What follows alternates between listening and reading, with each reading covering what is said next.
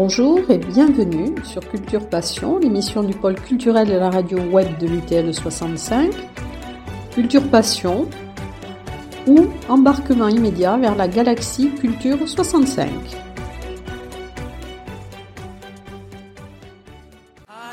nous fait croire que le bonheur c'est d'avoir,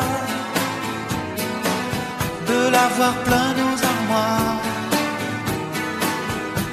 dérision de nous dérisoire, car foule sentimentale, on a soif d'idéal. Attiré par les étoiles, les voiles, que des choses pas commerciales. Alors, dans Culture Passion, aujourd'hui, nous allons parler d'un spectacle qui va être joué dans quelques jours sur la scène du théâtre des Nouveautés dans le cadre du Paris hors les murs, les têtes de lecture. Et je pense que ce spectacle va remémorer euh, aux spectateurs certainement des souvenirs, peut-être des bouleversements. Alors pour nous parler de, de ce spectacle, mon invité aujourd'hui est Marc Fourou, donc qui est euh, auteur, metteur en scène, comédien, qui est aussi directeur du théâtre du Centre, donc qui est un théâtre euh, conventionné à Colomiers. Alors bonjour Marc Fourou. Bonjour, merci de me recevoir. Ben, c'est normal. Alors, je, je devrais peut-être dire, au lieu de dire auteur, peut-être euh, écrivain de spectacle. C'est un terme que vous aimez bien. Oui, oui, oui, parce que effectivement, aucun de mes textes ne sont publiés. Euh, c'est pas mon propos. Euh, ça m'intéresse beaucoup plus, à l'instar d'autres euh, euh, d'autres hommes de théâtre, hommes et femmes de théâtre qui qui travaillent sur un autre type de matière, c'est-à-dire sur l'espace, la dynamique. Donc, en réalité, c'est c'est ce sont des metteurs en scène qui écrivent. Donc, c'est assez différent d'un texte dramatique, d'auteur dramatique, je crois. Et c'est aussi une écriture un petit peu collective, c'est une écriture de plateau. Alors elle est née, oui, ce spectacle est né d'une écriture de plateau et puis un petit peu au-delà de, collecte, un collectage comme il faut dire maintenant, auprès de auprès de personnes de différentes générations. Euh, je me suis baladé un petit peu dans différentes structures, euh, collèges euh, pour pour les jeunes et, et maisons euh, de retraite pour les plus âgés, qui m'ont livré aussi voilà quelques éléments d'information pour construire ce spectacle. Et alors ce spectacle, je crois, cette création s'inspire d'un précédent travail hein, sur l'œuvre de Georges Perec, euh, que vous aviez coproduit pour le marathon des mots. Effectivement, c'est un tout petit peu ancien, mais en effet, euh, la, direction du marathon nous avait demandé de porter la parole de Georges Perec euh, auprès de publics qui ne le connaissaient pas forcément. Et ça a été une première approche euh, très très constructive euh, autour de, bah, de cet univers blessé. C'est un homme blessé, Georges Perec, et qui a une façon de raconter ses souvenirs très euh, comment dire, très poétique évidemment, puisque il y a cette litanie. Chaque phrase commence par "je me souviens", par exemple, dans ce texte qui porte le même nom, hein, euh, texte éponyme "Je me souviens" de Georges Perec. Et, et justement, on a eu envie de trimballer ce, ce petit système qu'on avait créé à l'époque pour le marathon des mots. Figurez-vous qu'on a produit ça également euh, ben, vers chez vous, euh, à la médiathèque Louis Aragon, mais on en, on en parlera peut-être un petit peu plus Oui, tard. oui. Alors vous avez été, euh, bon, vous avez fait des études euh, d'art dramatique. Euh, vous avez été formé aussi à l'improvisation, je crois, avec Jean-Pierre Taillade. Ouais, alors là j'étais bien jeune. Taillade, c'est un créateur extraordinaire qui a marqué plusieurs générations. Il improvisait en public sur des thèmes donnés par le public. Chaque soir, en entrant en scène, il ne savait pas quel serait le personnage ou les personnages qu'il allait plus, euh, plus exactement interpréter. C'est euh, voilà, ce sont des virtuoses ces gens-là. Et alors vous aviez fondé avec lui la compagnie Les Enfants du Paradis, qui après a été renommée euh, Paradis Éprouvette. Alors pourquoi avoir choisi ce mot qui est commun donc aux deux compagnies, ce paradis, qu'est-ce que ça représente? Ah bah, le paradis, c'est l'espace traditionnellement réservé au peuple. C'est ça qui est drôle, c'est que dans les théâtres, le paradis est ce dernier étage, euh, comme on l'entend dans le film de Marcel Carmé, Les Enfants du paradis, euh, avec Arletty. Euh, c'est l'étage des places les moins chères. Et étrangement, c'est ce public-là qui fait la pluie et le beau temps dans la salle et sur scène, puisque souvent ils étaient extrêmement turbulents, ces spectateurs. Euh, ou bien ça leur plaisait et ils acclamaient, ou bien ça leur plaisait pas du tout et ils se mettaient à bramer. Donc, donc les enfants du paradis, voilà, sont ces, sont ces enfants turbulents qui sont des adorateurs du théâtre, hein, du, de la vie sur scène et qui ne supportent pas l'ennui. Et alors, paradis éprouvettes, bon, c'est vrai que les éprouvettes sont euh, soit des bouillons de culture, soit des, des instruments d'expérience aussi. Donc, je suppose que c'est pour ça que vous avez pris le mot éprouvette. C'est ça, c'est notre alambic.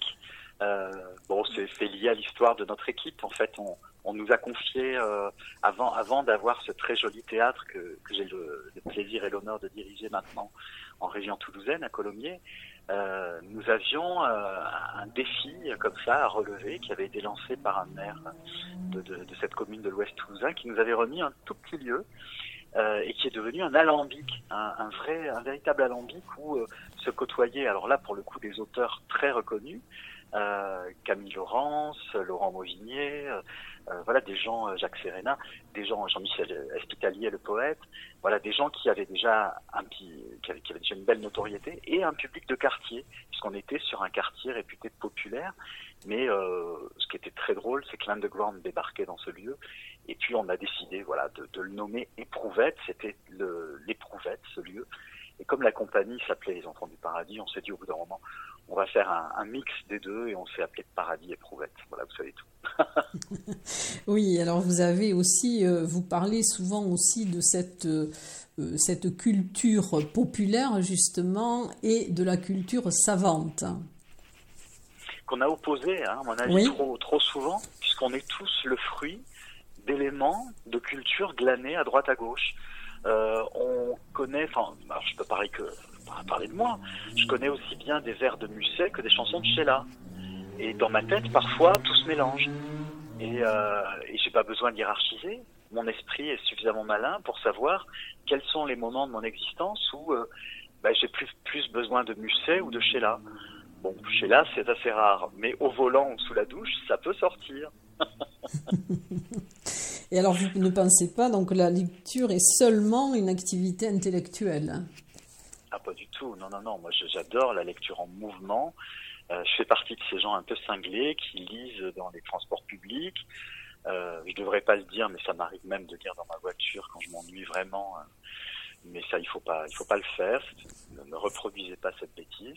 Euh, non, non. Moi, je, crois au multi-support aussi. Je suis très sensible à tous les slogans publicitaires. Euh, qui pour certains peuvent être très poétiques et pour d'autres totalement sots. Mais sur le moment, c'est parfois très difficile de savoir ce qui va rester ou pas dans mon esprit. Qu'est-ce qui s'imprime Oui, qu'est-ce qui s'imprime vraiment euh, qu'est-ce que, De quoi j'ai besoin au fond de moi? Parfois, j'ai j'ai besoin d'un Mars et ça repart. Euh, j'ai besoin de mmh. voilà d'un petit d'une petite euh, litanie comme ça qui va en appeler d'autres et qui seront peut-être d'une d'une plus haute volée, on va dire. Ouais, ouais, ouais. Oui, on a tous des moteurs différents de toute manière. Hein. Alors, euh, avant de parler du, spectacle, dont vous avez aussi alors euh, joué, des, interprété des choses différentes, et j'ai vu que vous étiez venu au Parvis aussi pour une, une création qui s'appelait Miam Miam. Ça, c'est très très, il y a très très longtemps. Mais je crois qu'il y a des, des, spectateurs qui sont grands maintenant, hein, puisqu'on s'adressait à des enfants avec ces spectacles miam miam, et qui s'en souviennent peut-être. C'était autour de l'alimentation jusqu'à la dévoration. Et encore une fois, question de nourriture terrestre et de nourriture spirituelle.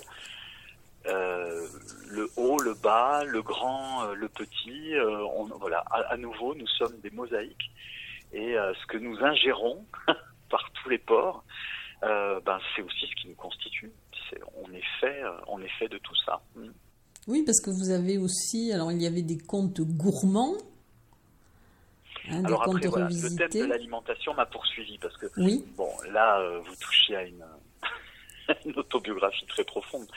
Euh, je, je, peux avouer, j'ai fait l'école hôtelière avant de faire le conservatoire d'art dramatique, et donc je me suis beaucoup amusé euh, par la suite quand j'ai fait du théâtre professionnellement à euh, me suis amusé effectivement à, à partir sur ce, ce, chemin de la gourmandise euh, et de toute une réflexion qui est née de ma lecture de Bettelheim, les contes de fées euh, euh, vus par Bettelheim qui sont effectivement décortiqués de, de façon très très euh, très très amusante, très psychanalytique. C'est le but de, de Bettelheim.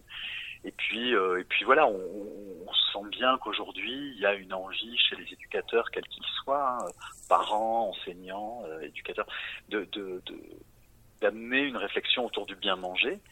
Et quand c'est bien fait, justement, euh, ça permet à chacun, euh, tous, tous, ces petits êtres en devenir, là, de, de, de savoir, euh, ben, est-ce qu'ils ont envie de manger équitable, est-ce qu'ils ont envie de manger local, est-ce que la malbouffe les séduit un temps, pourquoi pas? Et ben voilà, il faut que jeunesse se passe, et puis, et puis à chacun de faire son chemin avec ça, et puis est-ce qu'on peut pas quand même leur proposer autre chose en parallèle, de, que nous on trouve plus gourmand Ouais, c'est des les hommes et les femmes de théâtre sont là pour poser des questions et surtout pas pour asséner des vérités.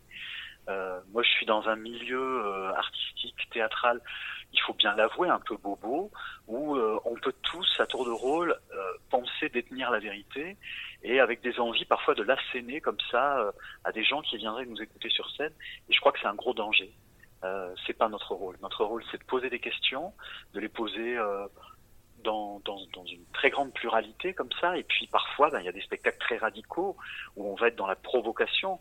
Mais encore une fois, cette provocation, elle ne sert qu'à nourrir la réflexion du spectateur et nous ne faisons pas le travail à sa place. Voilà. Moi, j'aime pas qu'on me prenne pour un gugus ou comme un gogo, je ne sais pas comment il faut dire, et que et qu'on me dise ce que je vois penser quand je sors d'un spectacle.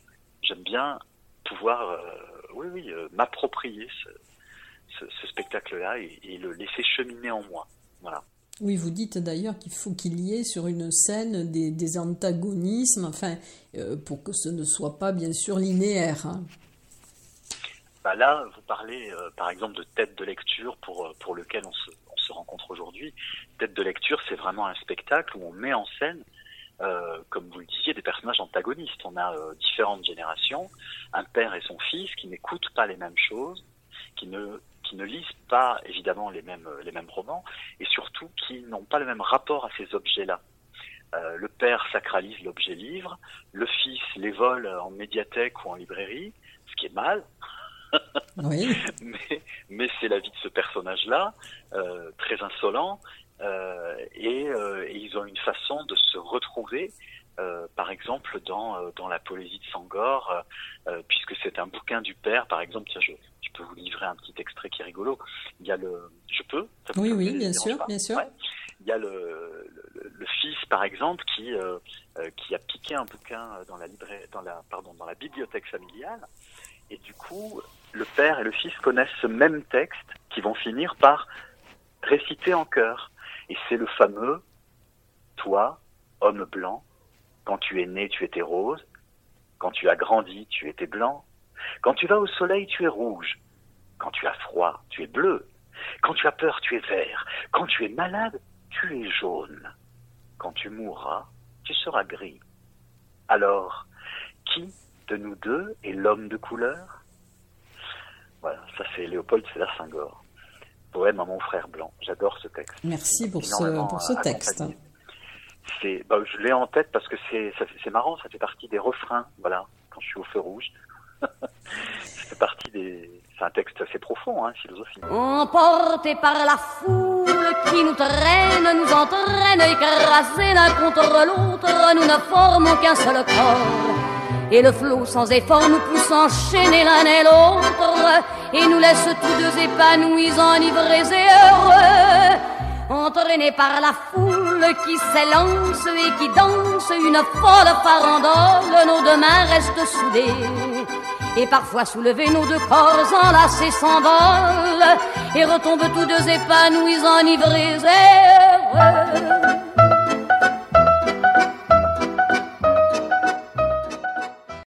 Oui. Alors Alors avant de parler du spectacle, donc il va y avoir aussi avec la médiathèque Louis Aragon donc une euh, collecte de en fait de, coups de cœur, hein, que ce soit des disques ou des livres. Et ensuite, alors il y aura, donc vous avez installé apparemment dans le hall de la médiathèque une, scénographie. Tout à fait. Et dont les gens peuvent déposer, peuvent déposer leurs livres ou leurs disques. Et pour les nuits de la lecture, donc, euh, ben, les gens, les gens euh, sauront euh, ce qui agite leur cœur. Mhm. Alors, je, précise juste vont pas déposer des disques ou des livres, hein. ils vont déposer simplement des références et des souvenirs par écrit. On va pas, j'aurais bien aimé hein, collecter des livres et des disques, mais là c'est un petit peu encombrant, un peu compliqué. Donc non, non, c'est simplement un travail d'incitation à l'écriture, à l'instar du je me souviens de Georges Perec, on propose aux lecteurs de la médiathèque euh, et des environs euh, de venir euh, nous laisser un petit mot dans une boîte avec je me souviens de telle œuvre et pourquoi cette œuvre m'a touché, pourquoi pourquoi elle revient sans cesse dans ma vie, quel est son voilà quel, sens elle a pour moi et pourquoi cette chanson ou cette musique à un moment de ma vie ont été ou d'un soutien particulier ou au contraire m'ont agacé. On peut, il y a, y a des pouces en l'air, des pouces en bas, mais des réactions à des œuvres musicales ou littéraires. C'est bien ça. Et alors, vous aviez fait des, des, cafés littéraires. Là, vous allez faire donc un apéro littéraire le mardi 28 novembre à 18h30, toujours à la médiathèque Louis Aragon. Prochain. Voilà. il faut venir, ça va être sympa. Et alors vous avez choisi euh, quels sont les romans, puisqu'apparemment vous choisissez quand même des, romans bon, contemporains, mais surtout des nouveautés aussi.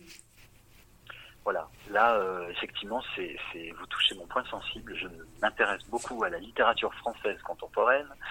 Et mon objectif, c'est de balader un programme un peu partout en région euh, Occitanie et puis parfois au-delà, avec l'actualité sur cette, cette édition française. Donc là, je vais venir avec mes coups de cœur. Euh, alors par exemple, je peux vous en, parler d'un euh, que, que j'ai à côté de moi.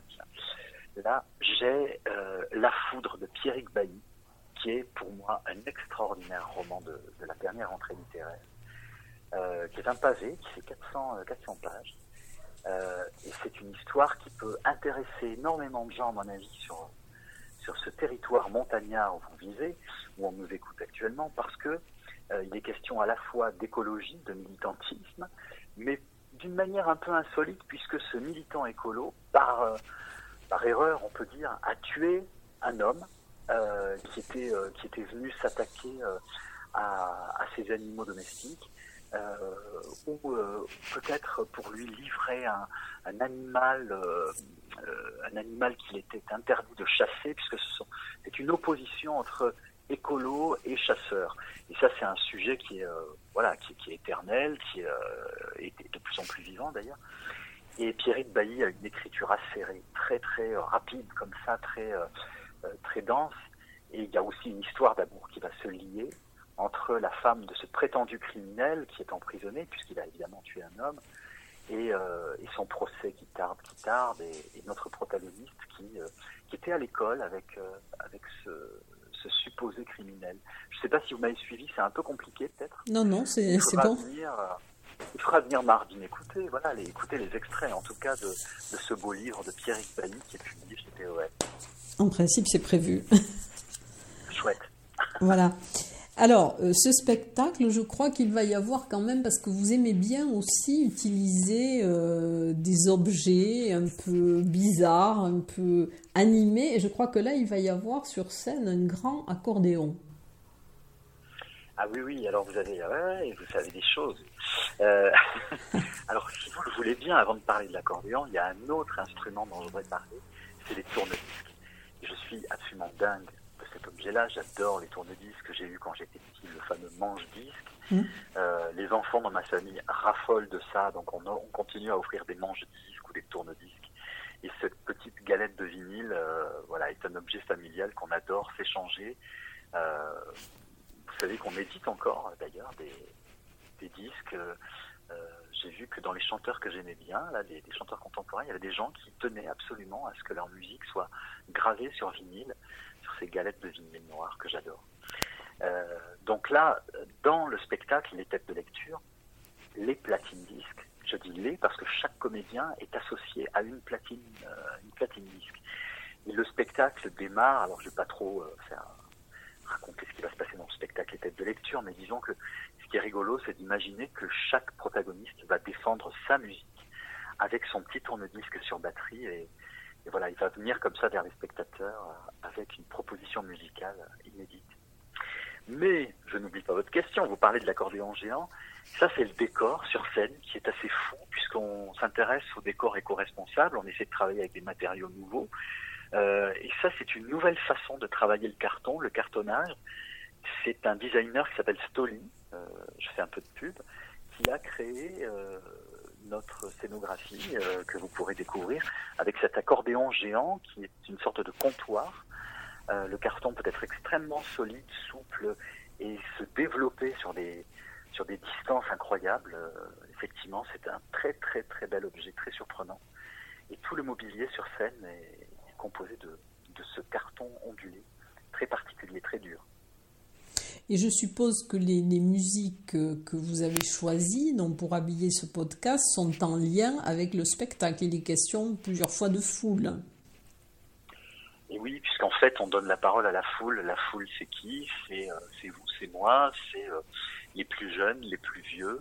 Euh, c'est tout ce petit peuple qui se trimballe avec un, un vécu commun parfois qui est ce qu'on entend à la radio, ces ritournelles qu'on reprend, euh, ces, ces, chansons. Euh, alors euh, il est question par exemple dans le spectacle, il y a deux auteurs, euh, compositeurs et interprètes qui sont opposés euh, de par une question sociétale, hein, une chanson pour et une chanson contre la peine de mort. Vous voyez très bien, j'imagine, à quoi je fais référence. C'était Michel Sardou qui avait écrit cette fameuse chanson Je suis pour et au même moment Julien Clerc euh, qui, qui, lui chante euh, tout à fait l'inverse et, euh, et, et, produit cette magnifique supplique qui s'appelle l'assassin assassiné. Voilà, quand la société était encore un assassin. ces, ces, deux chansons, voilà, qui ont une histoire très très liée, hein, puisque les deux interprètes c'était c'était euh, rencontré, enfin plus que rencontré, c'était opposé sur certains plateaux de télévision. Euh, voilà, donc il y a une scène comme ça qui est assez forte où euh, on essaie de comprendre comment, pourquoi une chanson peut à un moment donné influer aussi sur la vie politique. Je crois que c'est, enfin j'en suis même sûr, c'est Robert Badinter qui, à l'époque, dit à Julien Clerc, votre chanson a fait bien plus que mes discours. Waouh pour, euh, pour un chanteur, c'est quelque chose d'énorme. Même si euh, Julien Clerc n'était pas l'auteur hein, de la chanson, il était l'interprète. Je ne sais plus de qui est cette chanson, L'assassin assassiné, tiens, je chercherai, mais je ne me souviens plus. Donc vous pensez que c'est un vrai mécanisme d'entraînement et d'acte fondateur oui, absolument, absolument. Et ce qui est rigolo, c'est que ce mécanisme d'entraînement, c'est le fameux bras du tourne-disque euh, auxquels je pense et, et, euh, et aussi euh, les, les, leviers qui sont dans notre esprit, c'est-à-dire qu'on est, ouais, c'est magique ça, on a, on est, on est agi aussi parfois. En tout cas, c'est pour vous la culture, donc c'est un machin savant ou populaire qui vous entête et vous emporte sans que, l'on s'en rende vraiment compte. Ouais, ça me fait penser à cette chanson La Foule d'Edith Piaf. Oui. Emporté par la foule qui s'élance et qui danse. Ouais, ouais, c'est vraiment ça pour moi, ce mouvement-là. Oui, il y a celle d'Alain Chousson aussi. Euh, et que vous avez choisi aussi. Ouais, que j'aime énormément. Ouais, je trouve ça très très beau. Alors, si vous voulez donner envie aux spectateurs de venir voir dans les têtes de lecture, il y auront d'ailleurs plusieurs représentations. Il y aura aussi, je crois, deux représentations pour les scolaires. Que nous avons rencontrées en amont, ouais, ouais. Oui, et dont... Certains, ouais, ouais, c'est vrai. Je, je, voudrais juste dire un petit mot sur euh, ce que fait le travail extraordinaire, hein, selon moi, que fait l'équipe du Paris. Le Paris, c'est cette fabrique artistique oui. euh, qui est installé à Tarbes. Et c'est un de ces lieux rares en France. Il y a peu de lieux qui ont ce courage. C'est un courage politique. Et c'est un courage aussi euh, pour, à, à l'endroit de l'éducation artistique. C'est-à-dire que ça permet de sensibiliser les nouveaux publics euh, et les jeunes qui aiment faire pratiquer le théâtre, on ne peut pas pratiquer le théâtre sans en faire soi-même. Sans, pardon, je, dis, je voulais dire l'inverse. On ne peut pas faire soi-même du théâtre sans aller voir du théâtre. Mm. Et c'est une chance inouïe pour les scolaires.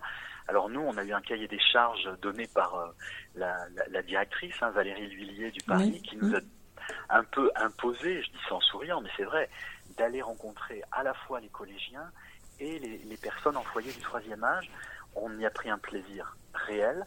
Euh, et ce qui est chouette, c'est qu'effectivement, dans, dans la mission du Paris, il y a cette, cette dynamique, dynamisation des publics euh, qui font que ben là, on est content. On a des séances qui sont complètes en scolaire. Les, les, les, les enseignants, on ne pensait pas que ce sujet-là pouvait euh, euh, leur paraître euh, adapté à leur programme, mais ce qui est très intéressant, c'est qu'il y a parfois des enseignants qui ont compris que rien ne vaut un petit pas de côté pour faire un grand pas sur le programme scolaire. Et, euh, les rencontres là actuellement, honnêtement, sont très très riches. On a rencontré des élèves à, Tarbes. Je sais que ça, vous rassurera peut-être pour certains d'entendre ça. On a des jeunes têtes extrêmement bien faites et qui sont tout à fait capables de raisonner. Simplement, on a besoin d'échanger avec eux et je crois que les anciens doivent faire leur job aussi, c'est-à-dire que on a un travail de mémoire à faire si on veut pas que ces gamins oublient qui était Brassens, qui était Barbara, qui était Brel euh, et j'en passe, c'est les meilleurs. Je crois que c'est très important aussi de, faire écouter des choses qui sont pas des objets culturels vers lesquels ils viendraient naturellement. Et on s'est euh, bien amusé à trimballer nos tourne-disques dans les collèges pour faire entendre à ces élèves ben, des chanteurs dits à texte. Voilà. Eh bien, c'est parfait. Donc, je, je, mettrai dans le descriptif toutes les représentations, puisque vous commencez le, le 29, donc ça sera l'avant-première à 19h. Et ensuite, il y aura donc le 30 novembre, le 1er décembre et le 2 décembre à 20h30. Euh, donc, ça, c'est pour les représentations tout public. Voilà, attention, je crois que le mercredi, l'avant-première est à 19h. Oui, c'est à 19h. Oui, c'est à 19h. Voilà. En tout cas, merci pour cet échange passionnant bah, et pour cette agréable. présentation du, du, spectacle. Je vous l'enverrai. Euh, donc, en tout cas, merci beaucoup, euh, Marc Fourou, parce que ça a été très, ça a été passionnant. Voilà. Merci. Tu seras viril, mon kid. Je ne veux voir aucune larme glisser sur cette gueule héroïque et ce corps tout sculpté pour atteindre des sommets fantastiques que seule une rêverie pourrait surpasser. Tu seras viril, mon kid. Je ne veux voir aucune once féminine, ni les airs, ni des gestes qui veulent dire. Et je sais, si ce sont tout de même les pires à venir, te castrer pour quelques vocalises. Tu seras viril, mon kid. Loin de toi, ces finesses tactiques de ces femmes origines qui féminisent, gros sous prétexte d'être le messie fidèle de ce fier modèle archaïque. Tu seras viril, mon kid, tu tiendras dans tes mains l'héritage iconique d'Apollon. Et comme tous les garçons, tu courras de ballon en champion et deviendras mon petit héros historique.